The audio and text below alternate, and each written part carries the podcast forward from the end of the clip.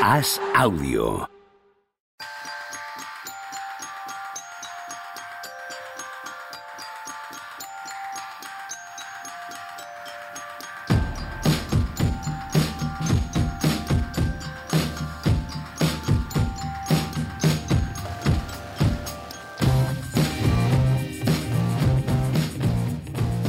Hola, ¿qué tal? Hoy estamos al lunes 28 de noviembre del año 2022. Javier Machicado sigue baneado en Twitter, pero eh, han empezado los desbaneos masivos. Que como decía un buen amigo esta mañana, y joder, que avisen que igual me desbanean 15 o 16 cuentas del tirón. ¿Qué pasa, Juan Marrullo? ¿Cómo estás? ¿Qué tal, Pepe? De puta madre. ¿Cómo estás tú, Tony Vidal? Muy bien, nada, aquí a, a echar el ratillo, ¿no? Pierde Corea, coño. Qué mierda. 0-2 con gana, ¿eh? Podemos narrarlo en directo. Cuando la gente lo Para que escuche la gente ya sepa, claro. sucedido. Eh, Totalmente. Esto, los podcasts es el problema que tenemos, que plegamos el espacio-tiempo sobre Esto nosotros me mismos. jode, me jode porque voy muy con Corea, porque mi hija va a tope con Corea. Por el K-pop. es, es bastante mejor que sea por, por tu hija que por alguna tontada como algún Wenwer o algo así que estuvieras jugando. Ah, no, no, no, no. Es porque mi hija por el K-pop estaba obsesionada con Corea y quería que ganaran. ¿Te mola a ti el K-pop? A mí, Sí. no. Pero, eh, pero he de decir que de todas las músicas que le podían gustar a mi hija, Sí, me, sí, me sí, sí. conformo bastante con eso. Hay honestidad ahí, hay honestidad porque eh, todo lo que no sea el reggaetón, por ejemplo, y todo eso ya me parece librarme de una buena. Y luego hay grupos tipo Blackpink, que son unas tías que la verdad es que me molan bastante las canciones, lo cual me sorprende. Pero, o sea que bueno, no me quejo. A mí no me gusta nada, pero hay- cierta honestidad ahí en el K-pop que, que respeto. No, yo, es que además yo todo lo que no sea, sobre todo el reggaetón y las movidas latinas y tal, eso me destruye completamente el alma, además las letras machistas. Vete preparándote, ¿vale? Y si ya, acaso. hombre, tarde o temprano. Sí, sí, si Eh, no. Además, yo, ya, yo ya intenté que le gustara mi música y no funcionó, o sea, que todo lo que venga. Pero bueno, como luego en el coche me toca, en Igual tal, fue un en- poco pronto. A ver, a ver si me explico, Juanma. Esto es como, como, bueno, la misma, tu misma niña, si a los seis años, si quieres que le guste la literatura y le, le metes ahí el lazarillo de Tormes. Calma, calma. Vamos paso a paso. Claro. Ya, no es que siempre música tengo, de entrada. siempre, siempre tengo el típico amigo, además, que escucha esto y lo escuchará, que, que dice que es que cuando él cuando estaba en la cuna ya le ponían Iron Maiden los padres y tal. Entonces, con ese ejemplo, pero luego eso no funciona. Yo creo que a él le gusta porque le gusta y ya está. Mm, a mí Pero me siempre tienes un poco la cosa, ¿no? No, no sé, a mí me funciona al contrario, porque mis padres son de música. Mi madre es de música tradicional española, entendida como copla, Juan paso Pardo doble. y- Ah. Sí, no, no, no, no, eso Claro, bueno. Yo tenía pero vinilos no, de Juan Pardo. Yo crecí entre vinilos de Juan Pardo y tal de mi madre. ¿Sabes que de- considero a Juan Pardo probablemente el mayor genio de la historia del pop español? Sí, bueno. Sí. Yo no sé No, cómo. no la versión que tú conoces, no la versión que tú conoces, la de ya, ya, señor- mano en la frente. y no sé Correcto. si por- ya, la- ya- ya no la del señor, no la del señor de los años 80, conquista abuelas, no, no, no ese señor de las galas de sábado noche. Bueno, ya Pero el compositor- conquista abuelas que le molaba a mi madre, cabrón. Abuela ya, dato que No, tienes pero, hija. era- pero de entonces era más joven. No, joder, madre. conquistabuelas de las de hoy. A ver si nos centramos en el Bueno, debate. vale, Juan vale, Barrullo, vale. por favor, te lo pido, ¿vale? Mi madre Sí. también es abuela, por lo tanto estamos hablando de esa generación. Pero con los brincos y con Juan y Junior en los años 60. hizo Ah, es verdad, que- es oh, verdad, cuidado, no caía, tío. O sea, cuidadito. Sí, sí, sí, cuidadito. Estamos hablando. Habría que decírselo en vida, porque. O sea, no quiero yo llamar aquí a Parca, pero quiero decir. Lo Igual no le queda mucho. día. Lo podemos Habría que decirle día. en vida. Eso es, traerlo aquí un día para decirle esto que pienso de, de su obra en los años 60. Apadrear aquí con Juan Pardo. Juan, No sé qué es esa palabra. ¿Sabes qué pasa? He- Juan he- Prado. he aprendido que siempre te decían lo de que cuando seas mayor y no te enteres de las cosas, son cosas que no sabes lo que es. Y lo malo no es eso, lo malo es que son cosas que por mucho que te expliquen lo que es, no las entiendes. Eso es realmente ser viejo. O sea, por mucho que te expliquen lo que es padrear, que es lo que me pasa a mí, llevo una semana intentando entenderlo y no lo entiendo. Lo que me os dije en la temporada pasada que me pasaba con la palabra motomami, Sí. pues ahora me pasa con padrear. Entonces la digo todo el rato como un gilipollas y, y no lo entiendo, no sé lo que es. Pues En plan, ahora sí yo digo, joder, machicado es mi padre, por ejemplo, ¿no? Eso No, es. no, dice que sí. No, pero no. No, tendría No que es eso, ser. ¿no? No, No, sé muy bien qué es. Encima le pregunté a mi hija y eso, ella no, en su edad yo creo que no llega y me dijo que no tenía ni idea. Ella dice, no me funes. Un día me dice, no me funes. Y digo, ¿qué dices? Y me dice, no, que no- eso es, que digo, ¿qué es eso? Me dice, que no me tires hate, me dice. Y bueno, eso por lo menos lo de tirar hate lo entendí dentro de lo Sí, malo. no solo más lo entendiste, menos, sino ¿no? que lo dominas. Que es, un, es un concepto. Ese sí lo entiendes, menos, cabrón. pero no me funes. Eso lo habéis escuchado, lo de no me funes. No, no, no. Esa Sí. no. esa ¿No? Sí, Yo sí, mira, no, machicado no, no, sí, tío. Mis hijos es que son mayores que, que tu ¿Y, hija. y, y tirar hate, machicado? Sí, También, Machicado joder. dice que también. Machicado A ver, es el, a ver si te vienes a conocer a mi hija, tío. A ver si te- Machicado es el puente en las- entre generaciones. Sí, Sí. O sea, es, totalmente. es- es como el. Es como la unión de dos mundos. Es un, Pues- un agujero de gusano es un entre hombre del diversas. eh, renacimiento también. por- correcto, correcto. Bueno, venga, que ha habido notición además. Venga, vamos a por ello. Porque Eh, Javier dice, Machicado. eh, se pone bien. nerviosísimo, nerviosísimo cuando empezamos así. Le debe parecer que la gente huye de- del programa si nos ponemos a decir tonterías de estas. Dice Javier Machicado. A Campazo le han funeado de Dallas. Mira cómo nos quiere meter en vereda. Mira cómo nos quiere meter on topic el tío. A los, Mavericks, a los. Mavericks le van a tirar hate los argentinos. Esto es, Sí. esto es fácil de imaginar, ¿no? Y, y los, y, los, y los lectores de las, que también es bastante fácil de imaginar. Esto es fácil de imaginar. Le van a hacer ahí a- el relevo a De Paul, ¿no? De De Paul a Mark Cuban, los argentinos. Hostia, vi un meme este fin de semana con De Paul que casi me mata de risa, que está un psicólogo con... eh, ah, sí, sí, sí. como en alguien voló sobre el nido del cuco, ¿no? Sí. Años 60, 70, el, el hombre que está completamente loco en un manicomio, ¿no? Y el psicólogo ahí que le dice, eh, De Paul, eh, esa persona a la que le pasas el balón está acá con nosotros. Me pareció, Sí, sí, sí. me pareció sublime. Eh, Campazo, bueno, notición, ¿no? ¿Por qué Dallas Mavericks habrá cortado a Campazo? Ma- madre mía. Si lo miramos desde el eh, ángulo NBA, quizir. Poca, No. poca chicha hay aquí. La cosa es que, es que esto va a tener un efecto bombástico en Europa. La onda expansiva de esto va a cambiar la Euroliga porque si lo ficha el Madrid, que supongo que es donde acabará, o si no, en su momento sonará el Fenerbahce y tal. Pero vamos, el movimiento gordo allí es que, que fichan a Kemba Walker, que es un, el aroma más grande posible a desesperación en Dallas. ¿no? Sí, sí, sí, sí. No, no hay tampoco ninguna, ninguna grandeza ¿eh? en fichar a Kemba Walker ahora mismo. No, no, no. Tendría que ser una resurrección tan. Es que hace muy, mucho tiempo ya que no hay que incluir el final en el año en los Celtics, lo del año pasado en Nueva York y que uf, creo que es imposible. Incluido, incluido el triple doble del día de Navidad. es que, joder. es, que, es que además hay cosas que la gente se empeña y que hay jugadores que se acaban y se acaban. Hay gente que se empeña en que sea un. No, el base suplente, el manejo de bola, que no, que no, que es que hay jugadores que se acaban y este, los músculos de las piernas le han dicho hasta aquí y, y sin ese paso que tenía él y tal, es que no es jugador de NBA de ninguna manera. Pero están desesperados. Es que, claro, la sensación ahora mismo, según se apilan las derrotas, según se apila el- la responsabilidad de Doncic en pista para nada, los gestos. Este, si os fijáis, este back to back, que al final, eh, el de esta noche en Milwaukee, evidentemente, pues perder y más viendo el juego en Toronto. Pero se habla- se- había muchos más vídeos y cosas en Twitter de gestitos, o sea, gestitos, de gestos de cabeza baja y en un tiempo muerto desconectado de Doncic. Mala cosa. Y, y lo que parece obviamente un, un, un desacuerdo de Kid con, con Christian Wood, es obvio que no le gusta. Yo creo que ya Claro. a, a 28 de Mm. noviembre sabemos que no le gusta. Cada vez que habla sin querer decir este no me gusta, deja un recadito. Hoy que ha jugado bien un rato en el tercer cuarto, él ha dicho sí, pero, pero no hemos defendido y hemos perdido. O sea, nunca, nunca le regala una palabra, siempre pone, ya no es que ponga Clever al final, ahora que ha vuelto, a Powell de titular o a Magui cuando no sé qué.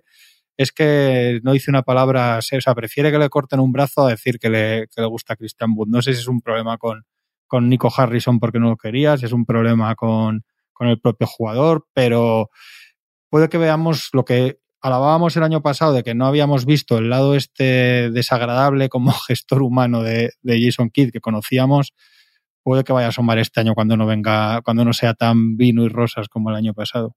Es cabezonería de aquí de no querer, de no querer jugar diferente cuando no está Doncic. Pues es, es sí. así de fácil. Él quiere jugar todo, el- todo el partido igual. Quiere jugar a- con un pequeño que domine y que genere las ventajas y con gente abierta. Entonces, todo eso que en verano decíamos, teníamos el debate nosotros, vosotros pensabais lo de, lo de que la baja de Branson y tal, claro, es que si traes a un jugador de otro perfil, has de jugar de otra manera. Los Warriors no juegan igual con la primera unidad que con la segunda unidad. Es otro registro, otra manera de jugar.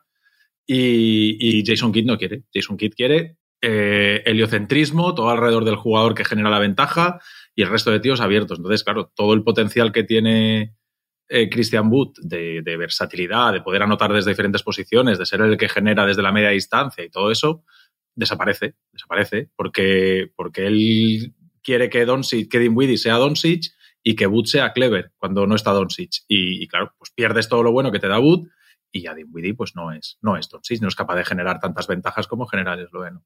Y luego el, Y yo, el a mí me partido, el- perdona Pepe, muy rápido. Sí, El partido de Toronto es un ejemplo de lo que os decía yo, que se hablaba mucho de, de la baja de Branson, de que no esté cuando no está Doncic o en los cambios o en la rotación, y se hablaba poco de, de lo que consiguieron el año pasado cuando jugaban juntos. El partido de Toronto es constantemente dobles y hasta triples marcajes a Doncic, y el que y Doncic suelta la bola y la bola ya no vuelve a él y los demás no saben qué hacer con ella, literalmente. El único un poco Dinwiddie sabemos y los demás ningún otro. Y Dinwiddie tampoco es tan creador, tan base como Branson. Es que Branson hacía mucho en esas jugadas. Las jugadas que presionaban a Doncic. Cuando le caía el balón a Branson, todo ese hueco que queda en defensas tan abiertas con los tiradores y dos tíos encima de Doncic, toda esa zona por donde la, línea de tiro libre que queda vacía, ahí Branson es, es que es su especialidad, además. Anotar por ahí y, y también era muy, muy, movía mucho mejor la bola que cualquier que tengan ahora. Entonces ahí han perdido muchísimo y se han vuelto un equipo mucho más previsible y mucho más fácil de defender, que lo decíamos aquí un día, que es que al final a base de repetición, hasta un equipo que defiende mal, por muy bueno que sea Doncic jugando el pick and roll, todo el rato lo mismo, hay un momento en el que los defensas dicen, bueno, va a volver a hacer esto y lo acaba haciendo. Han perdido muchísimo, eh, más allá de, de esto de las matemáticas, de bueno, 20 puntos de Branson los mete este y el otro 15, o sea, al final la, forma de jugar yo creo que han perdido muchísimo. Pues es un poco lo que dice Tony, que yo estoy muy de Sí, acuerdo con los sí, dos, sí, con lo que habéis dicho. No, no, eh, yo con Tony. O sea, que sí, Claro, que es, que, es que lo que ha dicho Tony es quieren seguir jugando a lo mismo cuando el jugador referencia como segunda pata juega a una cosa completamente diferente.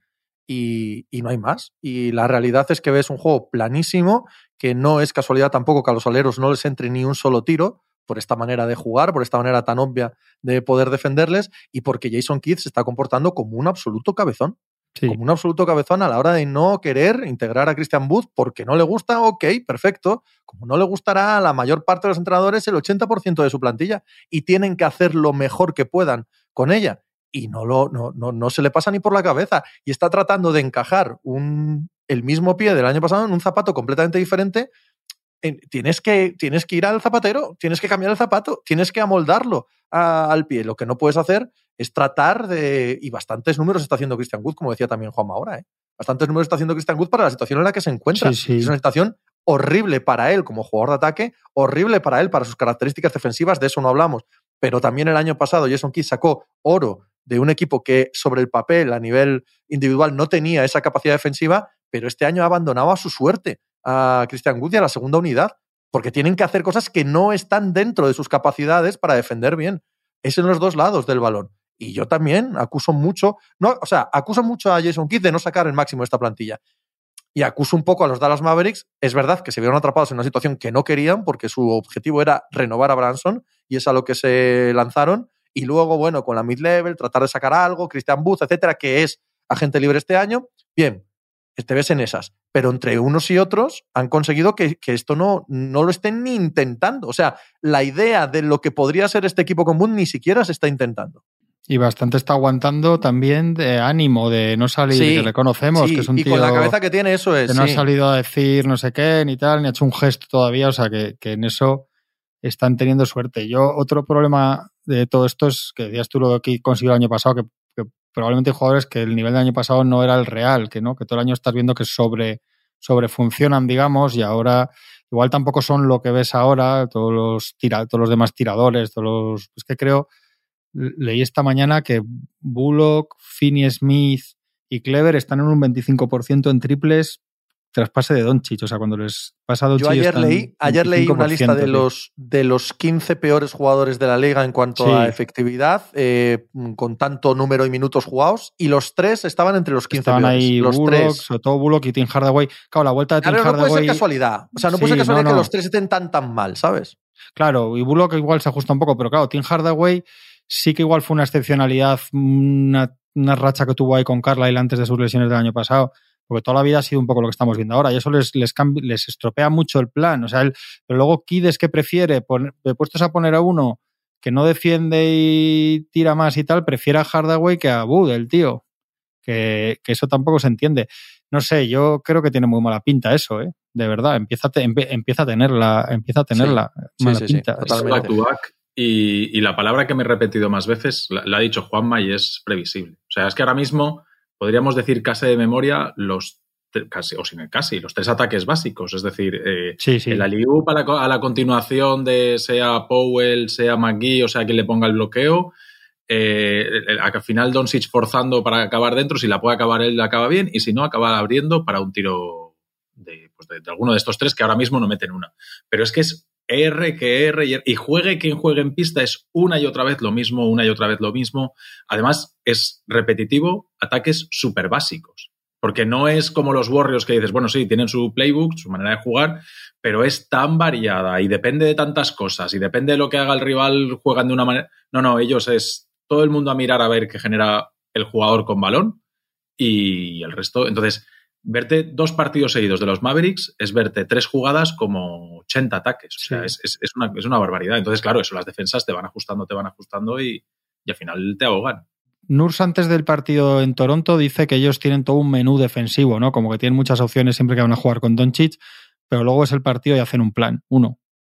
Uno, que es que suelte la bola y que una vez que la ha soltado, que Anunobi, Anunobi no le deja que le vuelva la bola a Doncic, le mete ahí mucho físico. Es, es un equipo además facilísimo, entre comillas, en cuanto que está y todo, mucho más fácil de desactivar en playoffs, cuando los equipos se pongan de verdad a eso, claro, cuando, cuando sea una cosa tras otra, equipos con buenos defensores y buenos planes, es que no puedes tener un. Lo hemos visto toda la vida. Si los equipos que ganan, quitando un equipo que tenga tres top 15 de la historia, que esos hay uno cada 20 años, ganan porque tienen alternativas, variantes. Este equipo solo funciona con una defensa top 3 de la NBA y la realidad es que por hombres es muy difícil que la tengan y, y que no les suponga, como les pasó el año pasado, un esfuerzo tan grande de piernas que al final no les dé y metiendo el 45% de los triples liberados. Es que no hay otra manera que se sostenga este equipo y ahora mismo ni tienen, ni no, da su plantilla para tener ninguna de las dos cosas otro año más, ¿no? Es que no van ni delante ni detrás. ¿eh? Es de delante, pues eso, previsible. Y detrás no están.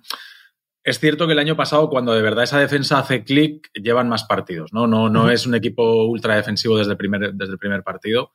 Pero, pero es que este año, y mira que Doncic, por ejemplo, está mucho más implicado. El año pasado lo tenían muy apartadito en el lado débil, allí tú, de tu hombre, olvídate. Y este año Doncic está mucho más implicado en las ayudas. De hecho, se ve en los números, las deflexios, los robos de Doncic. Y este año, a pesar de que eso cuesta algún despiste, eh, Doncic está mucho más metido e integrado en la defensa colectiva. Y, no lo consigue, no ves errores, despistes. Se supone que McGee llegaba para dar esa defensa interior que, no tenían el año pasado. Pues tampoco no, no en, otros equipos ganadores ha tenido un rol pocos minutos, pero. Hace tiempo también, muy pocos minutos, de manera muy puntual, ¿no? Pero bueno, que es que está siendo totalmente irrelevante. O sea, es, El, problema es que tampoco se ve ninguna esperanza, ninguna expectativa. ¿Cuál puede ser? No va a cambiar la manera de jugar. Jason Keith no va a integrar a Christian Booth de, manera diferente. Em, son, un, son un proyecto que tampoco está en el nivel de madurez de, eh, quitar futuro a cambio de presente, porque ahora mismo para poder colocar a cualquiera de ellos, evidentemente salvo Doncic, ¿no? está completamente fuera de, mercado. Em, cualquier cosa que quieran hacer les va a costar futuro, que no tienen por qué darlo, no se van a poner nerviosos en la situación en la que están actualmente, en el sentido no nerviosos de los resultados, que seguro que sí, sino de querer acelerar el proceso, eh, que, no, no, van a hacer nada. ¿Sabes lo que te quiero decir? Más allá de pequeños retoques, es que el, van a hacer? No van a hacer el, nada. El payroll del año que viene es casi, está casi intacto, quitando Wood, que encima es el que si sale bien sería el otro bueno, eh, es el que, acaba Es que Wood es el único que puedes imaginar que vayan a mover en eh, febrero. claro, porque es que el año que viene tienes 21 millones de Dinwiddie, 17 y pico de Hardaway, que es un desastre, 17 de Bertans, que es un desastre, tienes a Finney Smith, que está bien, pero son 13 y pico, Bullock, 10 y pico, o sea, tienen es a partir de 2024 cuando puedes echar más, más cuentas y y es lo que decís. Y claro, es que el problema de cuando, cuando pasas de repente a jugar una final de conferencia, que es una cosa muy chula, pero no es un equipo en realidad de final de conferencia, aunque llegas con todo el mérito, pero ese salto. Ah, pero se te entiende. se te entiende. Sí, el es, salto, es casual, sí. El salto anormal hace, coloca las expectativas donde las pone y eso no lo puedes cambiar. Ya no puedes decirle a la gente de tu entorno y tal, bueno, oye, éramos un equipo de primera segunda ronda que, que con mucho mérito y porque el Pisorga pasa por Valladolid estamos en final de conferencia eso a veces lo hemos visto más veces. Lo vimos, ¿os acordáis cuando llegan los Blazers a la final? Los equipos que se meten ahí con muchísimo mérito. Nadie llega, nadie llega, nadie llega, fingiendo. Sí, el que llega con, pero con mucho mérito, pero luego llega el año que viene y dices, hostia, que tenemos que ser uno de los cuatro mejores equipos de la NBA. Y entonces, el problema de Don Chich, que tiene la extensión firmada, que a priori no hay problema. El problema es que hemos visto un ciclo que conocemos, que es que estas estrellas, hay un momento ya, está ya quinto año, es el quinto, no es el segundo, ni el tercero, no es el décimo, pero es el quinto, el año que viene será el sexto que va a empezar a querer ciertas cosas, ¿no? Va a empezar a querer competir a por los anillos y competir de verdad por el MVP, que él lo va a competir, lo está compitiendo y lo puede ganar este año, pero tiene pinta de que si todo sigue igual, se lo va a ganar Tatum porque aparte de ser ultra bueno, van a ganar sesenta y tantos partidos los Celtics, ¿no? Entonces, verse fuera del MVP, verse fuera de eso, va a haber un momento que va a salir el artículo de McMahon o algunos de estos ESPN diciendo que Doncic empieza a pensar no sé qué, porque sabemos que es el ciclo de la vida, así no lo arreglan. Ellos tuvieron suerte que muchos años Novisky vivió una situación así, con excepciones gloriosas, y por su forma de ser y porque era otra cosa y tal, mm, no pasó mucho, pero ahora va a ser difícil que lo eviten en esta, digo, poniéndote en lo peor para ellos, eh, a, medio plazo. Hoy, hoy ha pasado ya algo a tener en cuenta y es que ves a Doncic y a Wood en pista eh, con química y se les nota gusto y, y, les ves que se, que se buscan y tal y eh, ha cambiado la, el quinteto en el descanso, es decir, Wood ha salido titular tras el descanso, que lo normal es salir con el quinteto inicial. Y, y le han preguntado a Doncic y Doncic ha dicho que con ese quinteto sí, que muy bien.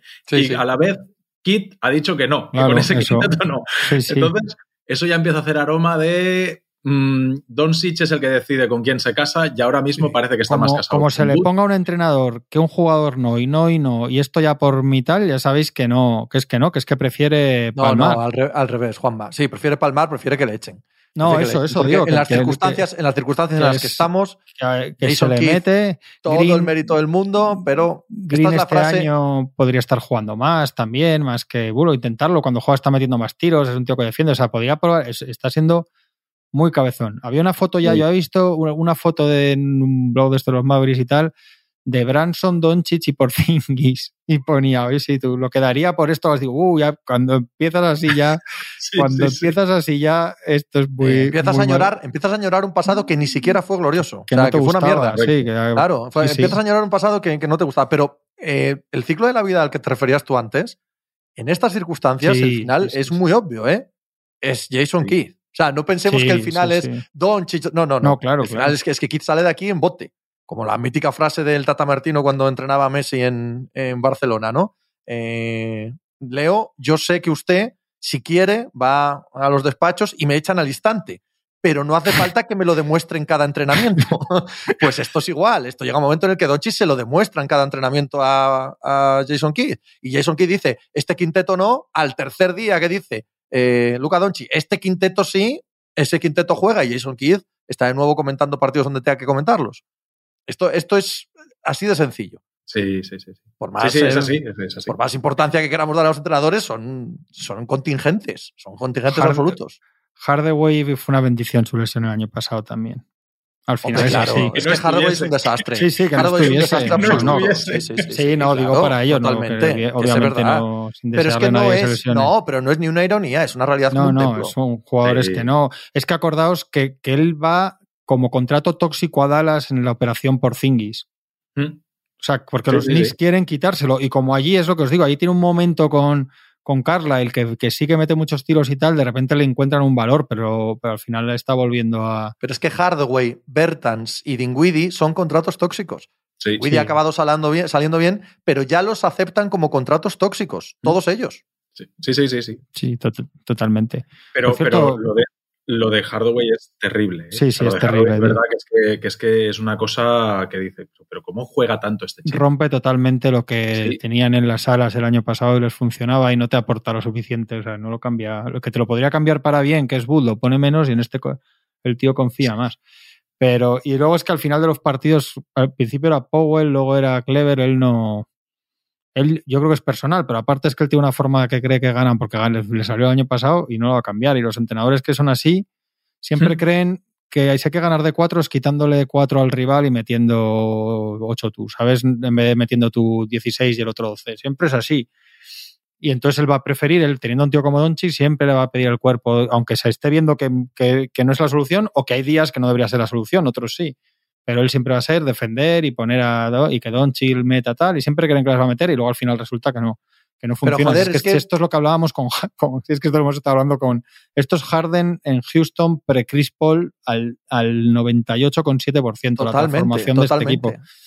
Pero, pero un tío como Jason Keith, que se precia tanto eh, lo que dices tú, de la defensa y tal, copón, eh, integra a Booth en la defensa. Si el año Sí. pasado la- todos los aplausos que te dimos, y eran merecidos, porque no eran Sí, claro. eran de hacer defender a gente que no defendía. Era magnífico. Pues, pues inténtalo con este hombre. Es que yo no sé por qué. Quizás, claro, habría que verlo en el día a día, ¿no? Eh, cuál es la relación, cuál es eh, la intensidad de este Sí. chico o, o cómo se O no- está con o ellos. no- pero o no lo quería, o tuvo una bronca con Harrison bien, en plan, pero- yo no quiero a este, o algo hay, pero, pero algo es que hay. es lo que queda ahora mismo. Sí, o sea, no, no te queda otra. Algo parece que hay porque está perdiendo sistemáticamente y no está probando eso. Un jugador que, que lo que decís que cuando juega, juega el hombre poco más puedo hacer y que es probadamente bueno. Otra cosa es otras cosas, pero probadamente bueno metiendo puntos lleva años siendo ya. Los equipos del oeste que no aprovechen cómo está este año, porque es que este año está para coronarte y para decir aquí mando yo, con Sí. poco bien que te vayan las cosas. Sí. Es, es que están pasando todos una. Más que mando yo, que bueno, eso ya llegaremos, ¿no? Pero el, el asentarte como equipo de verdad, ¿no? Claro. No llegar a la final de conferencia por accidente, sino asentarte como equipo competitivo y tal, un poco lo que está haciendo Denver, podríamos poner el ejemplo, ¿no? Sí, Denver, o lo que quieren acabar haciendo los Pelicans o lo que quiere acabar haciendo Memphis, efectivamente, es, eh, mira, me voy a sentar entre los mejores equipos de la conferencia ya, ahora mismo. Y a partir de aquí construyo. Y está Pero- el año para eso, está el año para eso porque no hay ningún ogro. Pero ahora bestia 10 días un poco decentes de los Warriors y dices, ganan el oeste seguro. Sí, sí, claro. así, ahora Sí, mismo. que casi lo piensas con los dos días que llevan. Casi lo Sí, piensas sí, con los dos eso, días que llevan eso, ahora mismo. O sea, no.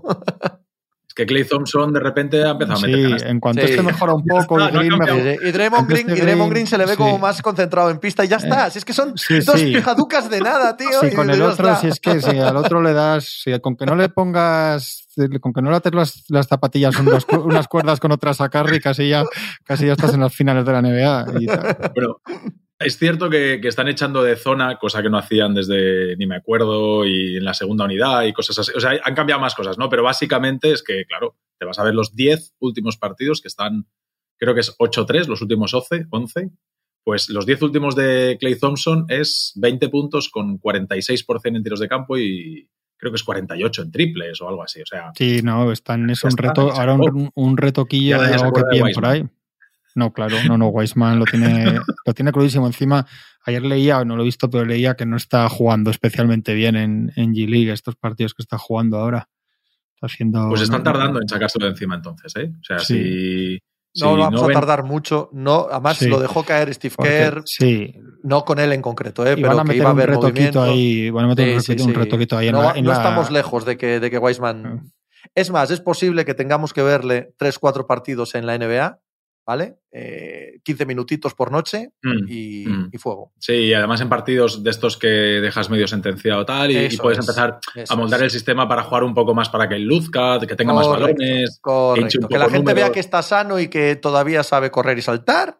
Sí. Y habrá algún habrá alguno que, que empiece a ofrecer cositas. Que vean al caballo correr, que le miren la dentadura y que es digan, así, está bien. es así. Venga, Suene me lo ridículo o no, es así, tío. ¿Por qué?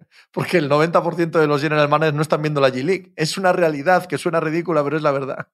Es demasiado pobre el oeste, de verdad, demasiado. Bueno, yo este fin de semana, viste, por razones profesionales he tenido que ver dos ratos del doblete Spurs Lakers, Como, como matizas. porque tuve que hacer las crónicas, sí, eh, está ahí, rompí además mi sequía con los Lakers y joder, macho, prefería que me hubieran dado una paliza, ¿eh? Yo no los he visto. Qué horror. Pero lo ha dicho, ¿habéis Yo visto la sí, entrevista yo, que yo sí vi un partido de los Lakers y, y a mí no me parecieron tan mal. No me parecieron joder, tan mal, la verdad. macho. No, no, no. Es Lo- posible que mis expectativas Lakers- estén muy por debajo de las tuyas, Juanma, de hecho, seguro. Eh, pero de la última vez que les vi, que les vi en una época muy, muy dura, eh, a como les veo ahora, ese equipo ha ido progresando, ¿eh?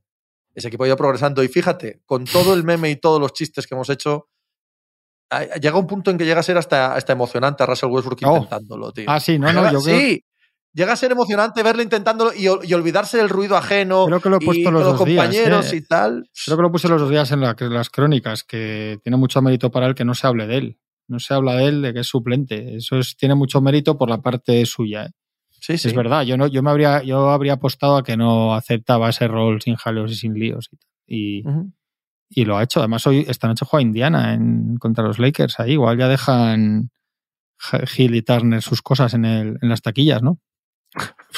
Y no se van, total. para que, es que qué que, comedia, tío. De verdad. Eso ya, ese tren pasó, me parece. ¿eh? Joder. Sí. Ese No sé, tren han pasado todos los trenes, pero madre mía. Yo lo que vi un rato ahí en el segundo, los Spurs, una cosa que digo, ¿pero esto qué es? Con Jones ahí, ahí corriendo al lado de la pista.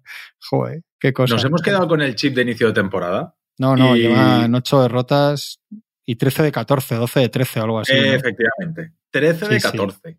13, o sea, Sí, San. Antonio no gana un partido desde. O sea, uno frente a los Bucks y ya está. Y la anterior es contra. A ver si encuentro Ahí la es donde, fecha, Tony, es, que es una- podemos- es, es una barbaridad, San Antonio. Ahí es donde podemos debatir 31 de octubre, eternamente. desde el- o sea, en todo el mes de noviembre han ganado un partido. Y hoy es 28. Y han perdido tres Y, nos- y aún tenemos esa en sensación de, días, ah, que no, tiene los Spurs mérito. han empezado bien y los chavales. Esto es difícil. No, yo 13 de no, la 14. verdad. Yo no. Ahí, ahí no me habéis engañado. No. Ni No, cuando no, ganabais partidos era un equipo, hostia, qué perecísima ponerme a, a San Antonio Spurs y es que no le ves nada, de nada, de nada que, que- que- que te llame la atención para seguir, ¿no? Para seguir viéndole, me refiero. Sí, sí. No sé, nada. Sí, Es, no- es- no- es un no me que tan, plano que no me interesa nada. Y a ti no te- ya sé que no, Tony, pero esto es el debate que tenemos siempre con Pepe y conmigo. Pero en estas cosas de 13 partidos periodo de 14, yo de verdad que creo que no tendría que estar Popovich. Ya sé que volvemos a lo mismo y que tú crees que sí y tal, pero yo lo veía esta Sí. noche en algún tiempo muerto y decía, ¿pero qué les va a decir este? a esto? Es decir, venga, ¿no? Ya sé que tú lo piensas de otra manera y aunque lo hablemos 20 veces seguidas vas a pensar distinto a nosotros y que el hombre puede hacer lo que le venga en gana, pero joder, no sé. No, pero es que este equipo con otro entrenador eh, es que no iría nadie al, al ATT. O sea, es que, es que no hay más aquí. Aquí yo, yo creo que lo que se ha hablado es, no os preocupéis, yo me voy a morir aquí un día en el banquillo cuando tenga, ojalá, 150 años. Pero es que este tío está sacando la mejor versión de lo que hay. Es que no es que haya buenos jugadores y que él no esté para entrenar, es que él está para entrenar. Que, es que ahora mismo no, es, este equipo no necesita sacar la mejor versión de este equipo. Es que eso no vale nada. Eso es cero, Tony. Sí, pero Pepe, el, el objetivo es tanquear. Es- Y él lo dijo en, en temporada, en verano lo dijo. Dice, si alguien espera que San Antonio gane muchos partidos este año, eh, si va a Las Vegas, que no confíe en ¿para que qué San- quieres a así. Popovich? Incluso aunque sea tu entrenador, dile no. Para el año pues que como, viene y para como el otro CEO de para la el empresa que no va por la empresa. ¿Qué más da? Pero Si ¿qué no, vas a hacer? si da igual.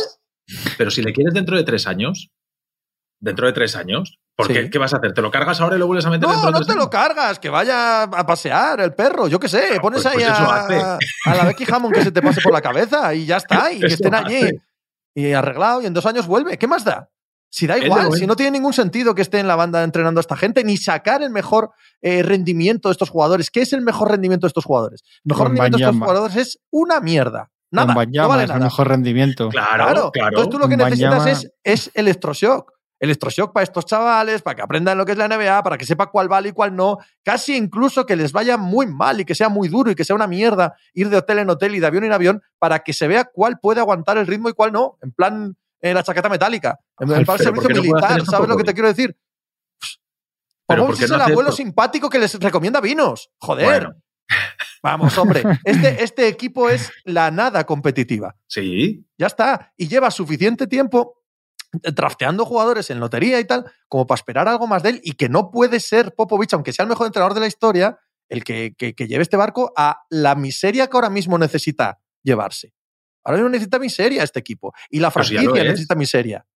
Pues si ya lo es, Pepe. Que no, no hay ni una sola columna diciendo Popovich es un inútil, así no se puede seguir, tal. No existe eso. Eso no va a existir nunca con Popovich. Con razón, porque se lo ha ganado. Que nadie piense que estoy aquí diciendo que, que- que me me merece eh, que Popovich sea criticado. No, pero es que necesitas eso. Necesitas No que haya mucha mala baba, No mucha mala hostia en la Popovich. franquicia. La cuestión es, Pepe, el año que viene, si llega un buen Bayama de la vida, no vamos a decir él, o sea, ¿tú quieres a Popovich que sea quien lo entrene o quieres que sea cualquier otro? Yo prefiero que sea Popovich. Entonces, Pues el año que, viene echas, echas al sargento de 34 años Y que has puesto este año vez. y traes a Popovich. Y ya está. Y dices, había tomado un año sabático y en esta casa, cada vez que venga Popovich, nosotros lo ponemos. Pues amén. Ya está. Ya. La culpa es mía que he sacado yo, creo que no lo he visto nunca eso. Sacado el tema yo. No, yo estoy- yo estoy- pero- Estoy en completo desacuerdo con que Popovich yo- sea el hombre indicado yo para, lo para esta pensaba, situación. a, a mí me chirriaba viéndolo estos partidos ahí, digo, joder. Sí que es verdad, mira, la mejor foto de la cultura de los apartes, yo me temo que vais a pillar a este, a Wembanya- a Wembanyama, y va a ser un coñazo de artículos de, recordándolo de Tim Duncan tremendo.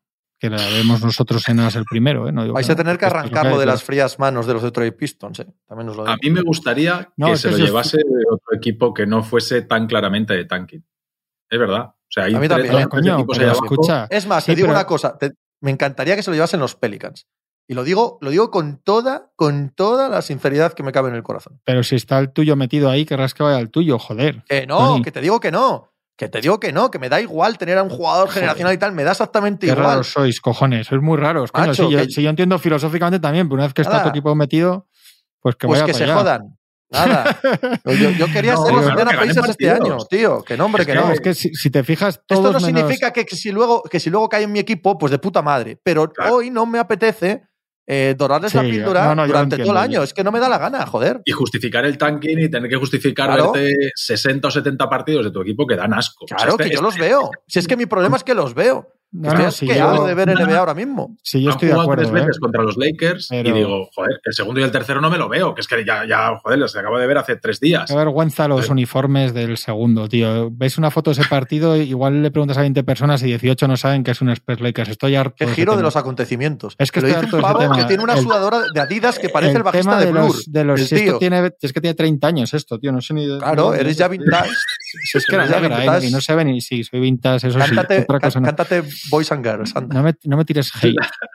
La City, que la City No, Edition sí, de los Wolves es diferente de estoy cada harto, jugador. Tony, de los City Edition y de todo. Estoy harto de que haya seis. Ya se queda igual y que son quejas de viejo, pero no me gusta ver No, seis pero, pero equipaciones ¿cómo lo de has introducido en el debate? Sin solución de continuidad. Es que el otro día- es que el O sea, otro día en- es en que el del parece a la viernes- misma altura, a la misma altura que lo de Doncic. O sea, hay un esto Lakers, es, o sea, sí.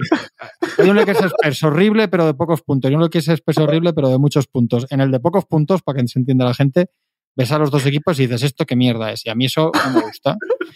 Si os fijáis, todos los, todos los que iban a estar abajo ya se están poniendo abajo, hasta Utah Jazz. ¿eh? Al final, el único igual Indiana de los que pensábamos que iba a tanquear a tope, el único que yo creo que va a aguantar. Al final, los Jazz, que Hombre, están muy bien, Sacramento está en por, playoffs, por ejemplo. por inercia. no, pero, no, pero Sacramento, nunca ha querido tanquear. ir a. Ah, bueno, vale, claro, vale. Sacramento ha querido ir a playoffs desde el principio. sí, sí, sí, Y yo sí. creo, y yo creo que Rockets y equipos como Rockets o Pistons tampoco querían este año eso. Otra cosa es que se vieran, pero querían crecer. Pero Jazz, Spurs, Es que eso es esos lo van más duro de ahí, al todo, final, tío. Es lo más feo los de todo. Magic, Eso, eso es lo los más Magic van a estar ahí también. O sea, se están, ya se están. Sí, eso es lo peor. Eso, creo que pasa, eso es, Eso es lo peor. Rockets y Pistons, que llevan dos años con top, con top 3, los dos. No, no, Pistons era, fue 4 o 5.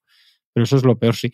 Mira, Tony, la mejor postal que se puede hacer de la cultura de los He Spurs visto un par de partidos de los Rockets este fin de semana. es horrible, es lo que os he dicho yo. Yo cuando los veo, yo creo que Stephen Silas es que no sabe lo que. O sea, es un equipo de pachanga de, de parque. De tíratela tú, tú, no sé qué, un desorden absoluto. Te iba a decir, Sí, sí, es que sí. quiero decirlo, que qué idiota es de Junta Morray, tío. No hay forma de explicar la cultura de los Spurs esta que dabais tanto Oh, coñazo. Oh, que, que es por favor. que- que lo me ha por caído favor, hate vea que este fin de este chico, semana porque, porque me he quejado te han tirado públicamente y he dicho que lo que, pues lo que hace el otro han, día es para que le metan un. hate este fin de semana. Nu- Nunca defenderé que le metan un codazo a un tío. Con sus gestitos. Pero es que No sé qué es, una tío, colleja es al bueno, tío ¿no? que te defiende después de meterle dos triples, es que hay para que Es- se giren y te es- pongan la mandíbula en la nuca. O sí, sea, sí, sí, sí, total, yo- total. Para jugarte, pero- Nunca para jugarte la temporada de públicamente tal, sanción bien a pero- gusto. pero aquí la tiene sí, usted, por lo don menos- Adam Silver. No, no lo Mi criticaré tanto. temporada Un- de sanción aquí la tiene usted. a mí esto no me pega otro capón. Pero hombre, O sea, vamos, o sea. En el, en el, mira que yo he visto partidos de John T. Murray, probablemente era el mejor, es el mejor partido que le he visto de John T. Murray. Vaya partidazos estaba haciendo, metiendo de triples que parecía Curry. Después, este tío, ¿de de dónde se ha sacado todo esto? Pues la tenía que liar con esto el tío. La tenía que liar, porque deportivamente es un partido espectacular. Ahora, tú puedes jugar muy bien y le puedes comer la oreja a tu defensor o a tu rival, todo lo que quieras. Pero pegarle un capón dos veces en el mismo partido al tío que te defiende, hombre, no, tío, yo, yo, es que, es que me parece que son cosas que no hay manera, que no hay por dónde cogerlas. Y el partido que pierden contra Houston, tío. Con, con ellos Y- dos y haciendo el, el, el- el imbécil por la cancha, uno y otro, que, que, que zipizape, no, no sabes cuál te cae peor. Oh, verdad. Sí, no, no, es, es, es tremendo. Es que, a ver, en Houston hay talento. Lo que pasa es que aquello es el caos absoluto y allí no hay, no se juega nada y tal, pero si Pero estos talento, chicos de verdad. Hay, hay talento por desarrollar, ¿eh? Sí, sí, sí, sí, sí, sí, sí, correcto. Pero que ahí hay chicos que, que, que si se pican y empiezan a jugarte a- como, si fuese, como si les fuese la vida en ello, estos chicos empiezan a meter canastas. Yo casi preferiría, casi preferiría que jugasen como si fuese una cosa normal de baloncesto, porque cuando juegan como si les va la vida en ello, Jalen Green te hace eh, 6 de 42 y, Bueno. y Jabari empieza a tirarlas de todas las esquinas mal y tal. Eh, deberían jugar al revés, menos intensos, más cerebrales, porque tienen el talento, como dices tú, o el talento por desarrollarlo tienen, pero me parece que lo que les falta es justo lo contrario, un poquito de calma, un poquito de sensatez, un poquito de baloncesto. Ah, Es que no hay nada, no hay nada preparado ahí, Pepe. Nada, nada, nada, nada. Entonces, pero pero cuando, jugar- se sobre, cuando se sobre revolucionan son peores todavía. Son Hay momentos de estos que el partido se pone caliente y tal, y sabes que meten dos, y las siete siguientes son unas decisiones espantosas, todas una detrás de otra, ataque tras ataque, hasta que acaban tirando el partido. Pero si a Jalen Green, que, que el tío lo ponen a jugar bloqueos directos una y otra vez, una y otra vez, una y otra vez. O sea, parece Chris Paul. O sea, tú ves, tú quitas al tío y ves los circulitos desde arriba y ves lo que hace y dices, pues es que una y otra vez un bloqueo directo, pase o tiro. Una y otra vez, pase y tiro. O sea, mm, hay cosas muy raras ahí. Hay cosas muy raras. De- por cierto, has dicho Jabari Smith. Jabari Smith es probablemente el mejor rookie de la última semana. ¿eh? Este chico empieza a meterlas, empieza. Sí, no, no, no, no rompe, no rompe a jugadorazos. No, no es una semana espectacular, pero en cuanto los demás han bajado el ritmo, él, Aquí hay, dos rookies, aquí hay dos rookies que están claramente por encima de todos los demás. Y no, no hemos hecho el especial rookies que prometió Juanma el otro día. Eh, ya os dije yo que no lo íbamos a hacer. Pero bueno, pero hay dos día. que están muy por encima con enorme claridad. ¿eh? Sí, pero Son evidentemente Maturín. Banquero y Maturín. pero es verdad que, que Jabari Smith ha- está jugando mejor. Sí que es verdad. Sí. Bastante mejor los últimos partidos. Sí. Por fin. O sea que está Sí, pasando sí, sí, de sí. mal a, a correcto, por lo menos. Que ya es un paso. Exacto, exacto. Pero ahora, como, No, pues como yo, ha sido una yo le he semana visto, rara. yo le he visto una, le he visto un partido recientemente que me pareció bastante mal, bastante mal. Sí, es que de muy mal en la recuperar temporada. mentalmente, pero hay, hay un partido por ahí en las últimas semanas que he visto, no sé por qué, ¿vale? Sí, sí, no suelo ver a, a los eh, Rockets, eso desde luego. Y ha coincidido que me cayó y dije, "Pff, no recuerdo ahora mismo, me vais a perdonar. Pero, pero es de esta última semana, ¿eh? Esta última semana he visto a los Rockets y no me gustó mucho Jabari. Y Garuba cogiendo minutos, ¿eh? Sí, por lo menos este Pero año juega todos los días su cuartito de hora, que el año pasado no, que es lo que tiene que hacer. Y a nivel defensivo está montada la defensa para que él siempre sea uno de los jugadores que está en la parte de, de fuera de la defensa, es decir, en la línea de tres, intentando que sea casi siempre el que defiende a hombre balón. O sea, una estructura defensiva que tiene en cuenta a Garuba y, y sus condiciones defensivas para, para que sea un poco el, estil- el estilete ahí, la punta de la lanza de la defensa de los Rockets. Que, jolín, que eso habla bien viniendo de donde viene. Eh, tiene ahí a Tari Eason también, que no lo está haciendo mal tampoco. ¿eh?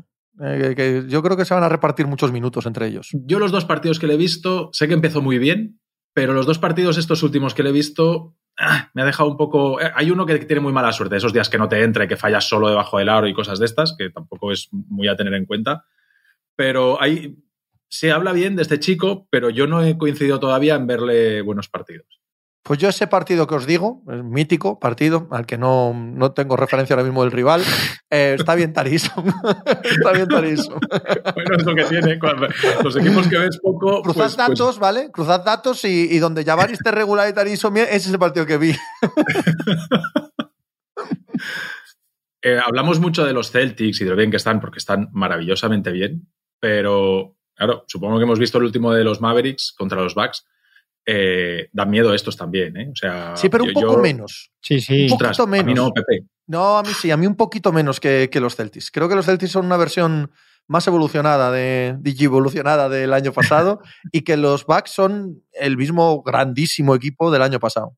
Falta Middleton, ¿eh? Ojo a lo que saquen por Grayson Allen, ¿ok? Ojo Sí. a... Sí. eh, y Middleton, claro, es que, hombre, es, que te vamos, pones- es claro, obvio, claro, a Middleton lo estamos esperando todos. Hasta que vuelva no tendremos ni idea de qué nivel está. Pero como van a mover a Grayson Allen, o eso parece, a ver lo que sacan de ahí. Eso me intriga los, un montón. y a los Celtics les falta Robert Williams también, El ¿eh? Claro, traspaso estaba medio cerrado. Al final, por una segunda ronda o por ahí, es que no se hizo, pero era. A ver cómo era aquello. Crowder, Eric Gordon y Grayson Allen. A ver dónde iba cada uno. Crowder a Milwaukee, ¿no? Eso era. Eric Gordon a los Suns y Grayson Allen. Y una ronda, que es lo que faltaba, es lo que iba a Houston. Sí, pero eso, eso se nos ha quedado en el tintero. Sí, eso sí, sí. no, va a pasar, eso no ha pasado. No. ¿no? Entonces están buscando un perfil similar a Jay Crowder, aunque no sea Jay Crowder, para jugar por Grayson Allen. Sí. Si aciertan en ese perfil, o el perfil que llegue ahí eh, encaja perfectamente con los Bucks, el cambio es notable.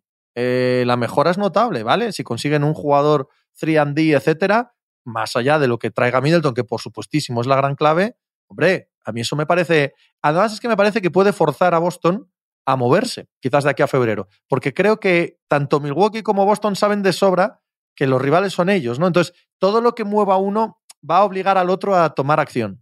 Eso es, yo creo que, que, van a hacer algo los dos porque se están mirando de frente uno a otro como, como los rivales, como el listón a superar y yo creo que los dos se van a obligar al contrario a, a hacer algo. Es que me parece que estamos mucho más cerca de la mejor versión de los Celtics que de la mejor versión de los Bucks.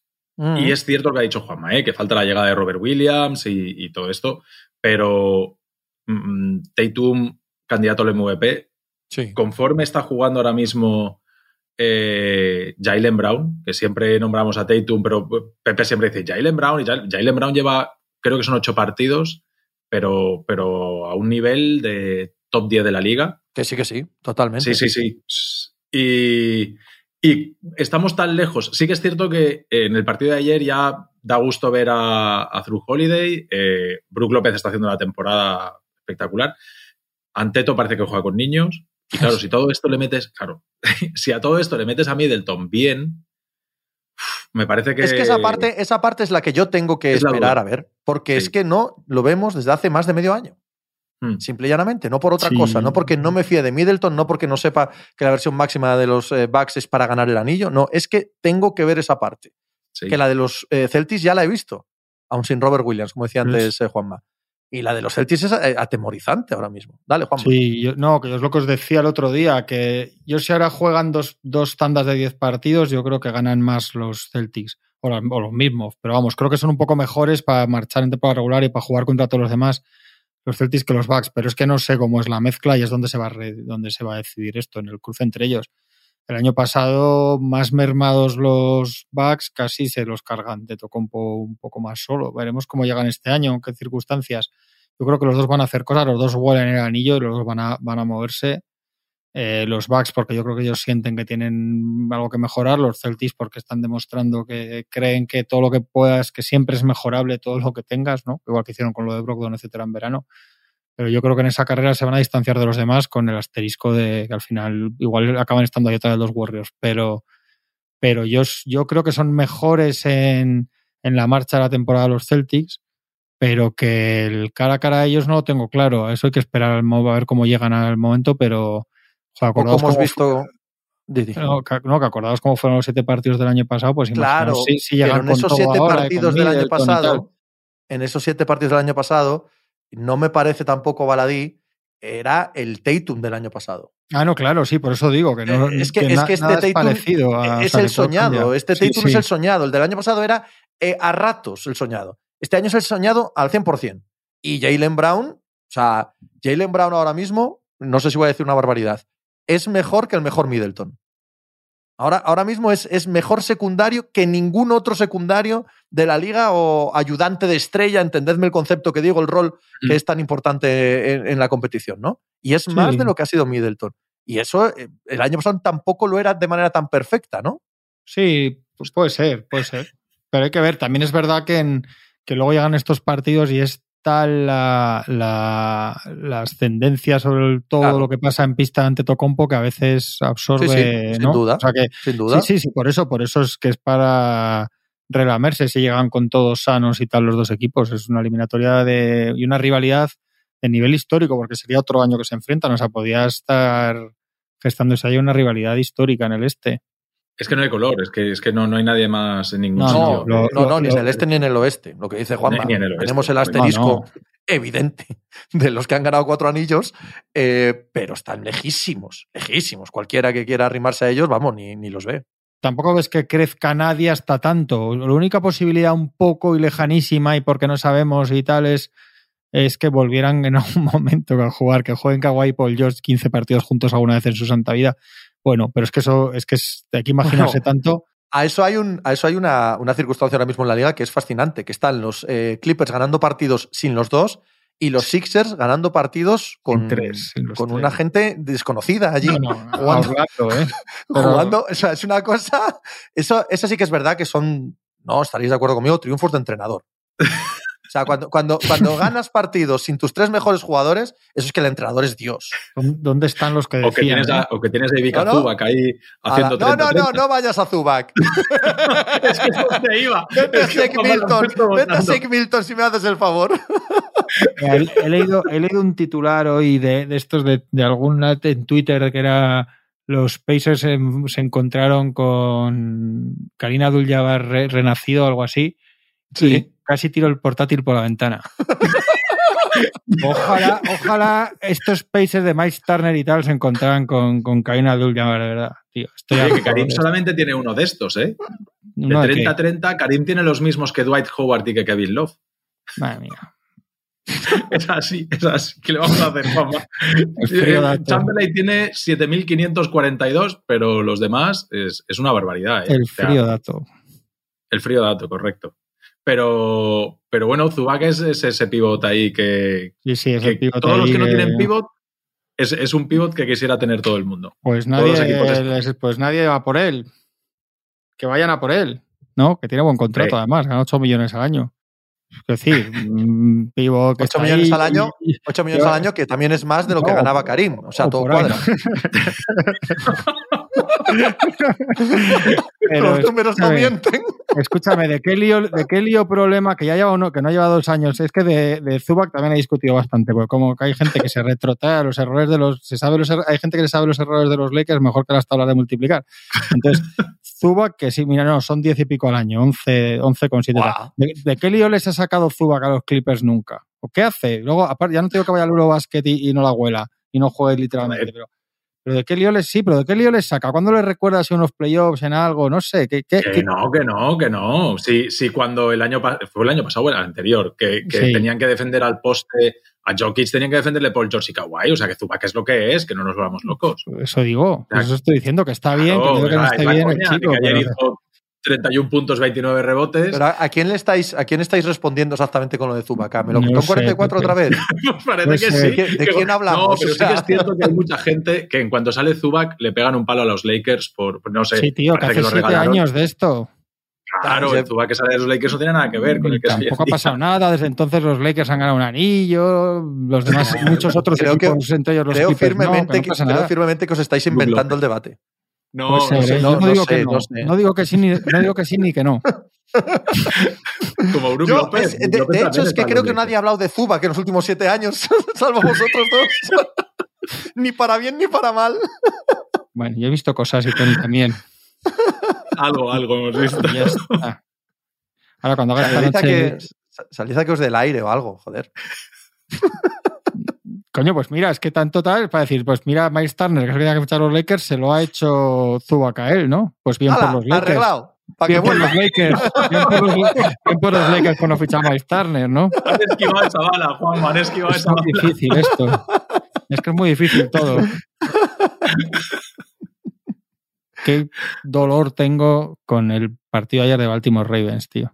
Que solo Ya, tú de aquí, normal. solo tú de aquí Es verdad, entiendes. no, no habíamos hablado de NFL hoy. Llevo 20, no, es que no quiero hablar ni hoy ni mañana ni pasado. Llevo 24 horas enfadado, pero enfadado de verdad. Que Y, final. y- y eh, además sea, me enfada conmigo mismo que me enfaden con mi edad partidos de equipos deportivos. Entonces cuatro partidos de los Baltimore Ravens perdidos este año, cuatro partidos en los que el último cuarto iban más de 10 puntos arriba. Ah, por favor. Hostia, el de ayer es, el de ayer es cómico. O sea, el fumble, el- el- la conversión de dos puntos, el último drive. es cómico. Es cómica la derrota de los Baltimore Ravens. Dicho esto, llegaréis a playoffs. Y enfadado daréis- y leo, no, es que los países han jugado contra Canadá del ya va renacido. Pues ahora me entendéis. y no me ayuda. Te han funeado otra vez. Me han funeado, tío. Me tiran hate.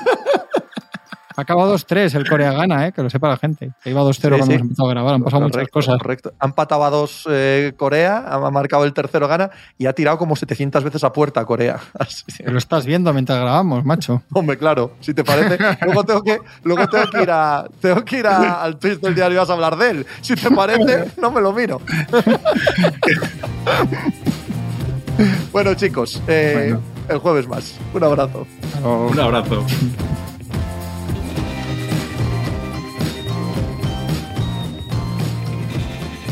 Pues muchas gracias por habernos acompañado en NBA Mínimo de Veterano. Muchas gracias por haber escuchado este podcast que es original de As Audio con la producción de Javier Machicado y la realización de Vicente Zamora.